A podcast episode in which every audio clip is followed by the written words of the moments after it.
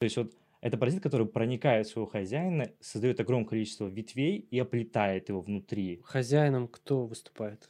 А самец может вести себя как самка и начать заботиться о самом паразите. Ничего себе. Я вхожу с очком в парк, собираю потихоньку пинцетом в воде, ковыряю.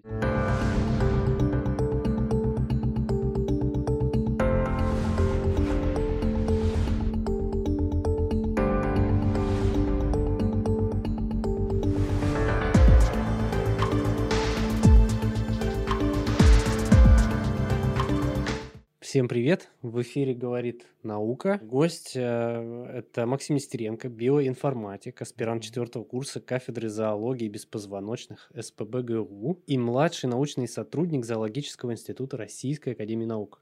Все верно. Как ты добрался до этих занятий? Начать, наверное, следует с того, что мой путь в биологию был довольно тернистым, потому что изначально я не планировал поступать и связать свою жизнь с наукой. А, но по ряду причин я все-таки понял, что это то, что меня действительно привлекает и дает мне, а, как сказать, удовлетворение. И я желаю это узнать побольше, разобраться в деталях. И мой выбор пал на Санкт-Петербургский государственный университет э, и на кафедру зоологии беспозвоночных. Чем ты сейчас занимаешься? Вот Мгм. как э, над- о своей работе. Вот, э, Да, я ты же понял. пишешь диссертацию, получается? Да, я пишу кандидатскую диссертацию. Основной темой моих исследований является изучение того, как работают геномы у различных паразитов в разных условиях. И в основном объектом моих исследований являются различные беспозвоночные животные. Мы изучаем того, какие гены, как работают в тех или иных условиях, то есть на разных стадиях жизненного цикла или, к примеру, в разных участках тела этого паразита. Вот. Что, и- что за паразиты? Пример. да, паразиты, у меня я изучаю две группы паразитов. Первый из них – это паразитические плоские черви, трематоды. Одна из их ключевых особенностей – это их сложный жизненный цикл. У них в жизненном цикле идет последовательное чередование половых поколений. То есть сначала идет, они размножаются одним способом, идут несколько стадий, потом начинается другое поколение, другое. То есть, если, допустим, приведем пример, допустим, там, с бабочкой, да, вот мы примерно себе представляем жизненный цикл бабочки. Ну, там гусеница, куколка, там бабочка. Да, да, ну, да, вот все верно, да. А представьте теперь, что этих стадий намного больше, и, допустим, если гусеница отродит сначала себе подобных множество, множество гусениц, потом эти гусеницы дадут еще какое-то начало какой-то новой стадии, а потом они только вот эти стадии превратятся в куколку, потом какие-то сильные преобразования произойдут, и после этого появится бабочка. Вот как-то так. А вторая группа паразитов, которой, которой я занимаюсь, это корнеголовые ракообразные, ризоцефалы. На самом деле, если показать это не биологу, а, то, скорее всего, он даже не поймет, что это ракообразное. То есть вот ничего общего с креветкой, там, с крабом, раком вы никогда не найдете, потому что э, это, кажется, такой, как система корней растений, вот если так представить. То есть вот это паразит, который проникает в своего хозяина, создает огромное количество ветвей и оплетает его внутри и живет в нем. Эти паразиты не касаются людей? Эти нет, да. Это, Это с этой точки важно. зрения можно, да, расслабиться. Но самое интересное то, что нам интересно именно то, что происходит у них вот при ходе там, преобразования. То есть как они не только живут в хозяине, но как они им управляют. Потому что, к примеру, вот эти ра- ракообразные, они умеют изменять поведение своего хозяина довольно радикально. То есть даже самец может вести себя как самка и начать заботиться о самом паразите. Вот. И как это происходит, не совсем понятно, и вот мы как раз это исследуем. У нас есть уже ряд э, интересных результатов, когда мы можем сказать более подробно, какие гены, допустим, работают в том или ином участке тела, там, где, допустим, паразит взаимодействует с хозяином. Хозяином кто выступает? Чтобы было понимание. Э, Различные ракообразные, то есть это ракообразные живут в ракообразных. Мгм. И там довольно большое разнообразие, я сейчас не буду углубляться в детали, но если говорить самыми простыми словами, то представьте, что а, его бли- все близкие родственники свободно живущие, а тут он, этот вид, ну не вид, это, это группа, они перешли к довольно сильному паразитизму, сложному, и э, приобрели довольно странный жизненный цикл. Чтобы понять, что это ракообразно, можно только на стадии личинок. А взрослая особь женская, она отличается абсолютно от других рак. Я говорю, как действительно, как, как корни растений, высших растений. Ничего себе. Да, бывает такое в природе. Как результаты этих исследований влияют на природу, на нас с вами, на, не знаю, на прогресс? Ну, так я занимаюсь все-таки фундаментальным исследованием, довольно сложно и неоправданно ожидать результатов сиюминутных. То есть именно что то, что мы получили сейчас, может быть применить на практике. а, скорее всего, эти исследования будут иметь важное значение и большое для, для практического применения, там, для развития общества или а, там, какого-то практического применения только в будущем, и мы даже не знаем, как это может повернуться. А, допустим, яркие примеры могу парочку привести. Допустим, возможно, кто-то из наших слушателей знает про CRISPR-Cas-систему, ну, что-нибудь вам говорит об этом? Мне нет. Что вот, это? Расскажу так, что э, сначала э, группа исследователей занималась изучением грубо говоря, иммунитета бактерий. То есть есть бактериофаги, то есть вирусы, которые заражают бактерии и уничтожают их, и через них размножаются и уничтожают их. Вот. И выяснилось, когда просто анализировали геномы, что в геномах бактерий есть повторяющие участки каких-то последовательностей. А, и как раз эти последовательности э, берут начало от бактериофагов, то есть вирусов, которые их заражают. То есть таким образом выяснилось, что бактерии могут запоминать того, кто их заражал, и потом это использовать для борьбы с патогенами. И вроде бы казалось такая довольно так сказать, нишевая область исследования, то есть мало как может быть представить применение в будущем, то есть, конечно, это имеет огромное значение для научного развития, для понимания биологии различных организмов.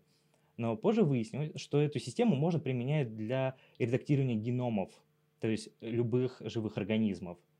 То есть, э, допустим, у нас есть некая а, моно, моногенное заболевание, то есть это заболевание, которое вызвано э, повреждением одного гена. А, так давайте, если мы знаем, что этот ген сломан, и у нас есть, мы знаем, как он должен выглядеть, когда он целый, здоровый, без повреждений, то есть нативный, исходный, давайте мы вырежем эту сломанную копию и заменим ее вот этой новой копией, правильной. И мы можем, по сути, избавить от заболевания, человека, ну, там, не человека только, но животных и не только. И это действительно получило применение. То есть система, которая используется у бактерий, мы взяли эту самую там клеточную машинерию, то есть те белки, которые там работают, изменили, улучшили, и потом начали применять для вот, поиска и устранения каких-то повреждений или э, в геноме, либо в конкретных генах. А изучение вот паразитов как помогает? А то есть, а, ну, оно тоже, то есть ты привел аналогию, то есть, по сути, если долго-долго изучать и раскапывать, да, докапываться до самых деталей, то угу. Когда-нибудь это может привести к, к чему? Тут важно отметить два аспекта. Первый угу. из них это, понятно, естественно, а, важность для, допустим, медицины и ветеринарных э, исследований.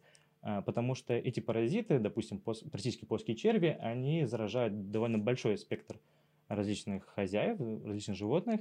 А, и, конечно, для нас важное значение имеет, и, допустим, вылечить крупнорогатый скот, там, кошек и там даже человека, некоторые виды заражают человека. Вот, а, допустим, шистосомоз, да, что есть такие представители шистосома, они заражают человека. И нам, конечно, хочется найти лекарство для, ну, чтобы борьба. То есть нам желательно найти такую мишень, вот уникальную, специфичную, чтобы на нем можно было атаковать специальным каким-то лекарством разработанным, и чтобы это не трогало, допустим, хозяина, но убивало паразита. А, то есть точечно найти Точно, прям... да, найти наиболее такой специфичный маркер какой-то. То есть, естественно, ту мишень, которую можно атаковать, не боясь за, за последствия. Потому что сейчас, по сути, а, в некоторых э, случаях применяется довольно такое, как сказать, такая бомбардировка, то есть мы просто уничтожаем все, поджив... ну, целясь в паразита, ну и затрагиваем другие там системы. Это один из аспектов. Вторым аспектом является то, что мы можем исследовать вот именно вариативность генома, то есть насколько пластичен геном у паразитов, потому что мы можем найти удивительные примеры того, как паразиты упрощают или усложняют свой геном. И нам это важно для понимания молекулярной биологии не только этого вида, этой группы, но и в принципе для всей живой системы, ну или всей живой природы. Я могу, допустим, привести такой пример – а вот я говорю, что корнеголовые ракообразные могут заражать своих хозяев и изменять их поведение, то есть э, произвести, допустим, феминизацию самца. То есть был самец, начал вести себя как самка. Интересно, да. Но, допустим, мы узнаем, что этот паразит не просто э, как-то меняет гормональный уровень и прочее, а он еще, скорее всего, привлекает к себе нервную систему хозяина. То есть он выделяет какие-то соединения, э, когда которые привлекают услышать неким аттрактантом для привлечения нейросистемы хозяина. То есть нейросистема начинает, хозяин начинает обрастать э, именно тело женской особи паразита. То есть это имеет большое, допустим, значение, ну, там, к примеру, для нас здесь и сейчас, потому что нам интересно понять, какие агенты действительно здесь используются, то есть что выделяет паразит, и как это может, допустим, быть использовано нами для более подробного изучения вот этой взаимодействия между паразитом и хозяином. Но, возможно, это там, не секрет, может быть, что мы это можем применить и в дальнейшем каких-то более э, обширных исследованиях, допустим, понять, используют ли эти там агенты в других видах для там, изменения системы, там, прорастания ее и так далее. То есть здесь много аспектов. А много вообще молодежи идет э, по твоим стопам? Да, э, и стоит сказать, во-первых, то, что биоинформатика – это а, особый раздел биологии, где мы решаем биологические вопросы с помощью математических и вычислительных методов анализа. И это довольно стремительно развивающаяся область. Каждый месяц что-то выходит, какие-то новые программы, новые решения, новые методы для анализа. И эта область очень популярна. Сейчас все больше и больше специалистов из разных областей приходят в эту область. Ну, к примеру, я занимался классической зоологии беспозвоночных. То есть я там собирал животных, да, изучал жизненный цикл, изучал стадии, как они выглядят, зарисовывал их, потому что это классическое образование зоологическое. А, но потом я понял, что я хочу изучать более э, подробно именно молекулярные механизмы, понимать систему целиком. И я в эту область начал потихоньку приходить. А, сначала сам читал статьи, потом а, посещал специальные курсы, онлайн-курсы, а потом пошел, допустим, институт биоинформатики. Вот у нас, у нас есть в городе потрясающий центр для образования именно высококлассных специалистов. А, и это только мой случай. Я, допустим, знаю большое количество прекрасных специалистов, которые пришли из медицины в биоинформатику, из генетики, из различных других областей, это физики, это и математики, программисты. То есть это такой, биоинформатика – это такой специалист универсальный, по сути. К нему можно прийти с разных точек, и действительно ты будешь решать сложные задачи, но новыми способами, вы будете общаться одним языком, то есть и биологи понимают программистов, программисты понимают биологов. Это такой синтез, который позволяет сделать великие дела – и во многом это сейчас все больше и больше приобретает популярность из-за того, что стало доступно это образование. Есть и специальные магистрские программы, допустим, у нас в университете, в МГУ, а, в ИТМО, по-моему, есть, в Новосибирске потрясающий просто центр. А, и также есть еще специальные онлайн-курсы, которые можно пройти, сидя дома. Ну, понятно, только даешь тебе базовый, как вхождение в, в область, но дальше придется заниматься практическими занятиями, но тем не менее это возможно. То есть ознакомиться, понять, твое, не твое, хочешь ты это или не хочешь. Вот э, расскажи, как изменилась область, в которой ты работаешь за последние лет 10? Изменилась на самом деле кардинальным образом.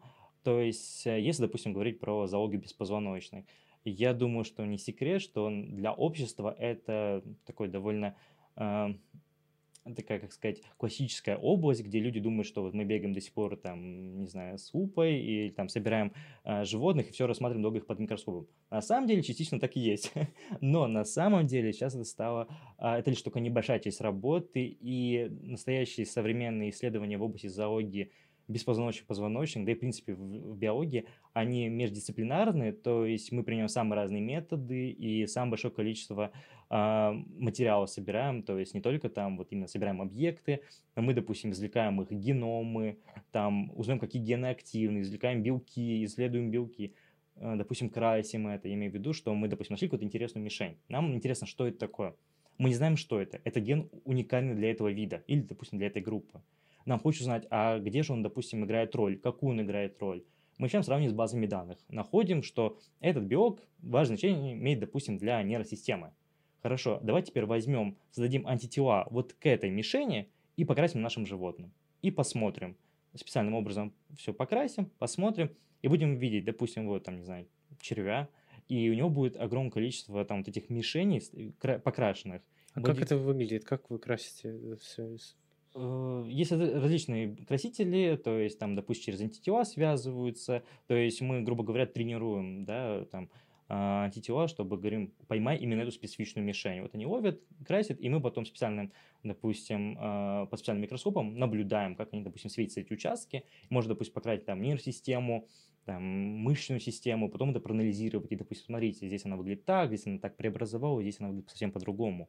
То есть вот такая вот область. И на самом деле сейчас вот современная зоология, в принципе, современная биология, она очень э, многопланова в том плане, что многие проекты требуют специалистов разных профилей для того, чтобы решить какой-то конкретный биологический вопрос. А специалистов вообще хватает? Э, с одной стороны, да, сейчас существует большое количество таких э, специальных курсов, да и в принципе сейчас а, все-таки, мне кажется, биология получает какой-то новый виток интереса со стороны общества, потому что и, может быть, это связано и с доступностью э, образования, в том плане, что многие курсы можно пройти онлайн. А, но в то же время никто не мешает тебе, допустим, заниматься в нескольких сразу проектах допустим, я когда приходил в зоологию беспозвоночных, у меня один из страхов был, то, что я теперь буду всю жизнь заниматься только каким-то одним объектом, и там, ну, как-то меня это немного пугало, скажу честно. То есть это нормально. Но позже выяснилось, что я приобрел, можно приобрести новые навыки, новые там, способности или новый багаж знаний и применять, допустим, их в различных проектах. И за свою там довольно относительно небольшую научную карьеру я успел поработать в самых разных проектах, и то есть из, занимался изучением и паразитических червей, и паразитических ракообразных, и паразитических протистов одноклеточных там, э, организмов, а в том числе и изучал мы регенерацию у червей, то есть, допустим, почему одному червю отрежешь голову, он ее не восстановит, а другой, наоборот, восстановит спокойно. То есть, почему? А это два, допустим, близких вида. Как, в чем их различие? Вот мы как раз этим и занимались. И еще другие проекты, которые тоже были как бы как частично, либо как я принимал участие как главный специалист или помогал с анализом, допустим, студентам. Так что это широкая область. А есть какой-нибудь проект, который прям такой, может быть, на слуху? А, который у меня сейчас или угу. а, Наверное, нет, потому что все-таки те исследования, которыми мы занимаемся, они довольно узкоспециализированы в том плане, что мы публикуемся довольно ну, не, нет такого большого резонанса там, для общества, что мы это поднимали там громко. И... Но, допустим, я несколько лет назад принимал участие в проекте, посвященном изучению разнообразия насекомых. И э, был такой проект получить, по-моему, тысячу э, геномов различных насекомых. Крупный проект, потому что даже скинер одного генома стоит довольно больших денег. Э, и я как раз принимал участие в исследовании довольно крупной группы жуков, и мы изучали там 10 транскриптомов э, этих животных. То есть, ну, мы изучали, как работают гены там, у, у 10 видов жуков различных. И это у нас была совместная коллаборация, по-моему, с коллегами из, по-моему, из Австралии. То есть, и это такой, это был проект, который объединял специалистов со всего мира. То есть, действительно, каждый в своей области, каждый в своем регионе собирал животных, э, подготавливал материал, кто-то анализировал, и вот мы все это обменивались и созванивались. Ну, это один из таких самых крупных проектов. Как выглядит сбор животных? по-разному, зависит от того, какая биология у этого там, организма. А, то есть для кого-то надо... А кого ты собирал? Ты а, же прям физически ловил жуков? Да, да, я... Допустим, мои паразиты, те, которыми я занимаюсь, допустим, трематоды, паразитические плоские черви, они обитают в моллюсках. И, допустим, я там, хожу с очком в парк, собираю потихоньку пинцетом в воде, ковыряюсь, собираю, да, действительно материал, потом иду в лабораторию, э, специально расставляю каждую моллюска по специальной баночке и направляю свет, и со временем из каких-то из этих моллюсков выходят паразиты. Я могу их брать, изучать, смотреть, смотреть, это тот вид, который мне надо или нет, и, ну, и проводить дальнейшие анализы. А некоторые мои коллеги, и даже большинство моих коллег э, вынуждены ездить в большие крупные экспедиции, разные части света, и ну, ареал на самом деле очень большой у многих животных, и кто-то, допустим, собирает на Белом море, это, допустим, наша излюбленная база, там это огромное разнообразие потрясающе интересных животных, а, кто-то, допустим, едет там на Баренцевом море, допустим, мой научный руководитель. А, кто-то ездит, допустим, и в, э, в США, то есть в различные там а, в моря, океаны, то есть э, где собрать объекты, на самом деле, зависит от твоей области, в которой ты работаешь, и какой ты задаешь вопрос. Потому что мне кажется, что сам ключевой в науке – это правильно задать вопрос. Потому что, по сути, ну, есть огромное количество умных, интересных вопросов, но не все ты захочешь исследовать. Ну, там, не знаю, выжит ли пингвин в холодильнике и всякое такое, да. Но есть более такие крупные, интересные вопросы. Допустим, чем отличаются, допустим, там, э, животные, которые обитают у нас, в России, допустим, в Китае и где-нибудь, допустим, в Австралии. И мы можем провести этот анализ, изучить, сравнить, там, допустим, на молекулярном уровне, морфологическом, то есть у этих есть такие-то железы, таких нету и так далее. И это лишь только первый вопрос, чем они отличаются. А, ну и чем дальше ты будешь изучать этот объект, тем более будут специфичные вопросы, и тем более они будут интересны, уникальны. И если, допустим, говорить про э, биоинформатику, возвращаться к ней, то чаще всего ты можешь задать вопрос уже к имеющимся данным. То есть а, исследователи получили огромное количество данных уже сейчас. И многие из них а, были использованы для ответа на конкретный вопрос. Допустим, а, почему у, э, у одних зараженных людей такие-то гены активны, а у незараженных другие. Мы можем это исследовать. А, ну и все, эти данные остаются храниться в базах данных, к которым каждый из нас имеет доступ.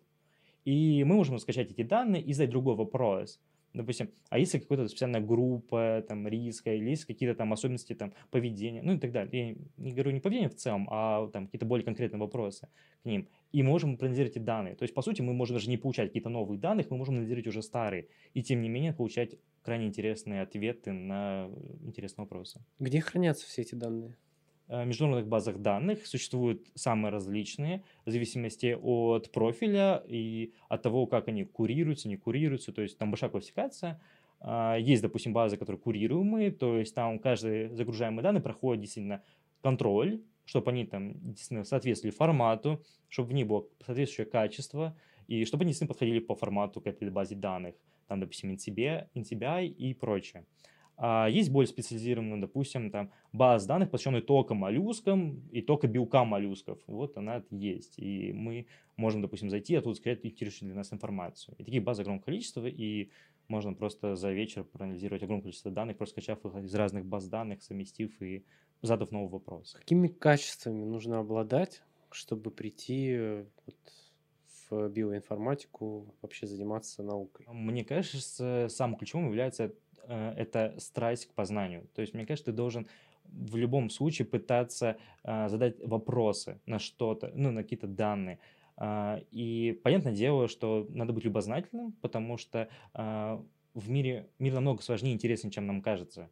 Сколько бы я ни работал в зоологии, сколько бы ни работал в науке, всегда найдутся вещи, которые меня удивят, поразят, и я заново взгляну на это детскими глазами и пойму, что я был довольно наивен в этом вопросе, а стало намного все интереснее, сложнее и прекраснее. А, во-вторых, конечно же, э, если, допустим, человек интересуется, хочет пойти в биоинформатику, то, конечно же, желательно, чтобы человек э, там, хотел интересоваться, допустим, программированием, анализом данных крупных, потому что иногда действительно а, надо совмещать, допустим, а, и общее биологическое образование, да, то есть понимать, что за объект, с которым ты работаешь, какие его особенности биологии. На то же время ты должен там понимать, как эти данные проанализировать. И для многих уже вопросов, э, методов действительно существуют уже готовые решения. И мы можем просто взять и применить их. Но, допустим, в зоологии беспозвоночных, где ты работаешь с немодельными объектами, то есть довольно плохо изученными объектами или только новыми для э, науки, мы часто сталкиваемся с тем, что те методы, которые широко используются на других объектах, просто здесь неприменимы по ряду причин. И нам надо либо разрабатывать новые методы, либо, допустим, пытаться модифицировать старые. И тут действительно желательно, если у вас есть там навыки в программировании, хотя сейчас вы можете спокойно научиться на любых курсах, то есть и Python, и R, и прочее, прочее, прочее языки. Сейчас действительно есть потрясающие онлайн-курсы по ним, и даже в том числе частные. Что ты можешь посоветовать э, ребятам, которые только-только заканчивают там, школу? Как подготовиться? К поступлению или угу. вот поступлению. Вот базовая ступень, э, базовое образование, угу. университетское. Да, мне, мне кажется, сначала э, человек должен посидеть, подумать, что же ему действительно все-таки интересно. Потому что э, в науке, э, действительно хочется идти в науку, потому что э, в науке э, иногда некоторые мы можем действительно не сразу получить результаты, которые нас интересуют, нам приходится потратить на это месяцы, к примеру. Но на самом деле это того стоит, потому что когда ты результат, который действительно полностью перевернул представление, или что еще, допустим, более интересно, когда ты первый, кто вообще в мире прикоснулся к этим данным и задал к ним новый вопрос, и получил, допустим, интересные результаты, которые действительно, может, ломают старые парадигмы, это дорогого стоит. И ради этого стоит там, месяцами биться над анализом, над данными и так далее. Конечно же, э, человек должен понять, с какого хочет он, э, какого хочет получить багаж знаний. Хочет ли он классическое университетское образование, допустим, Санкт-Петербургский государственный университет, то есть моя альма-матер, да, у меня потрясающее образование. Или он хочет, допустим, иметь более специализированную э, какую-то область, да, то есть в ней специализироваться. К примеру, человек, допустим, хочет больше знать про, про машинное обучение, про программирование, про не знаю, как общаться с машиной, да, с компьютером, то-то, да, это другое образование. То есть, допустим, курсы там э, в ИТМО и в нашем университете тоже. И да, вот человек должен подумать, что же он хочет, с какой он хочет стороны прийти в науку и действительно хочет ли он в нее. И, конечно же, мне кажется, это интересно э, пытаться работать еще даже во время школы или там э, на первых курсах, это пробовать себя везде. Потому что вряд ли кого-то спросишь там в лет 18, а чем же ты хочешь заниматься всю свою жизнь? Вряд ли он ответит, что я хочу заниматься вот только этим и все. То есть, ну, я мало таких знаю человек на самом деле. И поэтому надо себя везде попробовать. И надо не бояться пробовать. И подходить спрашивать. Потому что зачастую многие интересные вещи мы можем просто пропустить, потому что мы боялись что-то спросить. А, я, допустим, знаю людей, которые спокойно обращались, еще будучи в школе, учениками, обращались к нашим преподавателям и спрашивали, можно ли мы с вами проработаем, попробуем что-нибудь, дайте задачу по моим, как бы, по моим навыкам. И действительно, люди собирали интересные э, объекты, создавали некие э, даже базовые, но интересные исследования, которые имели значение не только для там, их, развития их кругозора, но и вообще для науки целиком. То есть различные конференции, когда вот есть э, конференции для студентов и школьников. Действительно, крайне интересно послушать, потому что иногда удивляешь, насколько сейчас э, дети намного быстрее приходят к тем вещам, которым нам приходилось там только открывать или там только разрабатывать. Так что это крайне интересно. И э, нет ничего страшного спросить, допустим, у известного ученого, а, можно ли я там с вами поработать, писать его статью там, или даже хотя бы просто спросить, я хочу вас просто постажироваться. Там. А, если э, человек хочет, он всегда найдет пути, как это реализовать. Так что без проблем. Спасибо большое. У нас в гостях был Максим Нестеренко, эм, аспирант четвертого курса кафедры зоологии беспозвоночных СПБ ГУ и младший научный сотрудник Зоологического института Российской академии наук. Благодарю за вас за приглашение, и было крайне интересно и увлекательно с вами поговорить. Спасибо. Спасибо. Большое. Спасибо.